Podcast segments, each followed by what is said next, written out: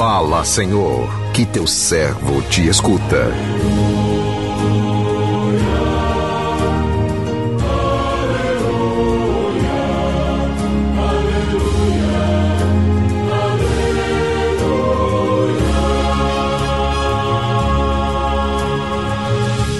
O Senhor esteja convosco, Ele está no meio de nós. Proclamação do Evangelho de Jesus Cristo, segundo Lucas. Glória a vós, Senhor. Naquele tempo, disse Jesus aos seus discípulos: Antes que essas coisas aconteçam, sereis presos e perseguidos Sereis entregues às sinagogas e postos na prisão. Sereis levados diante de reis e governadores por causa do meu nome. Essa será a ocasião em que testemunhareis a vossa fé. Fazei o firme propósito de não planejar com antecedência a própria defesa, porque eu vos darei palavras tão acertadas que nenhum dos inimigos os poderá resistir ou rebater. Sereis entregues até mesmo pelos próprios pais, irmãos, parentes e amigos, e eles matarão alguns de vós. Todos vos odiarão por causa do meu nome, mas vós não perdereis um só fio de cabelo da vossa cabeça.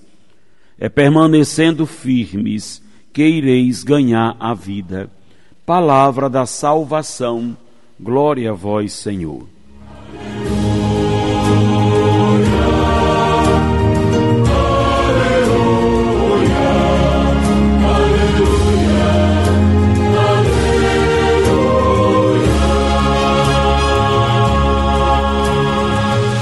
Meu irmão, minha irmã, é nos momentos de, de dor e de sofrimento que nossa fé é testada. Muitos são os que, em situações de perda, perseguição, desespero, se revoltam com Deus, perdem a fé e abandonam a igreja. Quem assim age demonstra que nunca teve fé, porque uma fé que se abala na dor não é fé. Jesus alerta os seus discípulos que, antes do fim, muita coisa ainda irá acontecer. E dentre elas estão perseguições, condenações, julgamentos. Eles passaram por tudo isso por causa da fidelidade ao Mestre Divino. Todavia, será nesses momentos em que eles vão revelar que de fato são discípulos de Jesus e que acreditam nele, pois, como diz o Senhor, essa será a ocasião em que testemunhareis a vossa fé. Portanto, quem acredita não precisa se preocupar com estas coisas, Deus irá prover tudo. Basta acreditar na sua providência. Ele proverá até mesmo as palavras que nos defenderão, pois enviará o Espírito Santo, que será o nosso advogado, diante do tribunal deste mundo. Somente os que confiam plenamente conseguem manter-se firme diante de todas as tribulações. Isso é como se Jesus nos dissesse: mantenham-se firmes, perseverantes na fé, mesmo quando as calúnias e perseguições estiverem dentro de sua própria casa. Essas palavras indicam que seguir Jesus e testemunhá-lo não é nada fácil. Até Pedro fraquejou na fé na hora da perseguição e do sofrimento negou Jesus por três vezes, embora tivesse jurado a ele fidelidade. E diante disso perguntamos-nos: quantas vezes também nós, diante de determinados momentos, negamos Jesus, deixando de testemunhá-lo? Quantas vezes? Quantas vezes? Então, meu irmão, minha irmã, aqui é necessário mais do que nunca a firmeza da fé. Permanecer firme na fé somos fracos, somos cercados de fragilidades e é por causa disso que temos que nos fortalecer na fé. O evangelho que nós ouvimos hoje nos apresenta temeridades, perseguições, complicações na vida dos seguidores de Jesus. Se hoje achamos a nossa vida difícil, é porque não conhecemos o que passaram os apóstolos?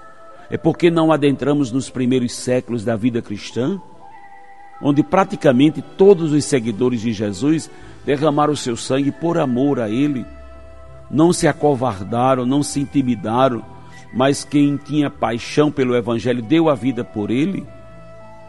Somos uma geração fraca. Somos uma geração muito frágil, porque por qualquer coisa nos fragilizamos, por qualquer coisa fazemos-nos de coitados, por qualquer coisa desanimamos, por qualquer situação criamos confusão e assim criamos uma religião de fracassados e desanimados, de pessoas que não são capazes de enfrentar as coisas mínimas. A pessoa fica chateada com o padre porque ele não fez o que ela queria, ficam chateados com o líder da igreja ou com aquela outra pessoa. São desculpas tão ridículas. E não se sintam ofendidos com isso, porque com a grandeza da fé, com a grandeza que significa um seguimento de Jesus, se nos intimidarmos, se chorarmos ou nos fizermos de coitados por qualquer coisa, é sinal de que não entendemos o que é seguir Jesus. Os acontecimentos retratados no Evangelho de hoje perseguição, prisão, muitos foram levados à morte, muitos foram chicoteados, maltratados. Deixamos de seguir Jesus porque alguém fechou a cara para nós. Deixamos de ir à igreja porque ficamos contrariados com isso ou com aquilo. Deixamos de seguir Jesus porque o irmão é desse ou daquele jeito. Tudo isso demonstra o tamanho da nossa maturidade. O reino dos céus não é para os imaturos. Se somos imaturos, é hora de amadurecermos, é hora de tomarmos né, a coraça da fé. É desse jeito que nos perdemos na vida e perdemos a vida eterna porque não fi temos firmeza na fé. Então, que a afirmação de Jesus é permanecendo firmes que iremos ganhar a vida. Coloque firmeza nos seus passos. Coloque firmeza nos seus propósitos. Não seja aquela pessoa fraca. Não seja aquela pessoa que qualquer vento derruba. Né? Porque as tempestades são muitas. Os ventos vêm de todos os lados, as enchentes vêm por baixo para nos derrubar, para nos levar, mas é quem está edificando na rocha que é Jesus, permanece em pé. Por isso, levante-se. Quem estiver prostrado, anime-se. Quem estiver desanimado, olhos fixos em Jesus, autor e consumador da nossa fé. Que Deus nos abençoe. Amém.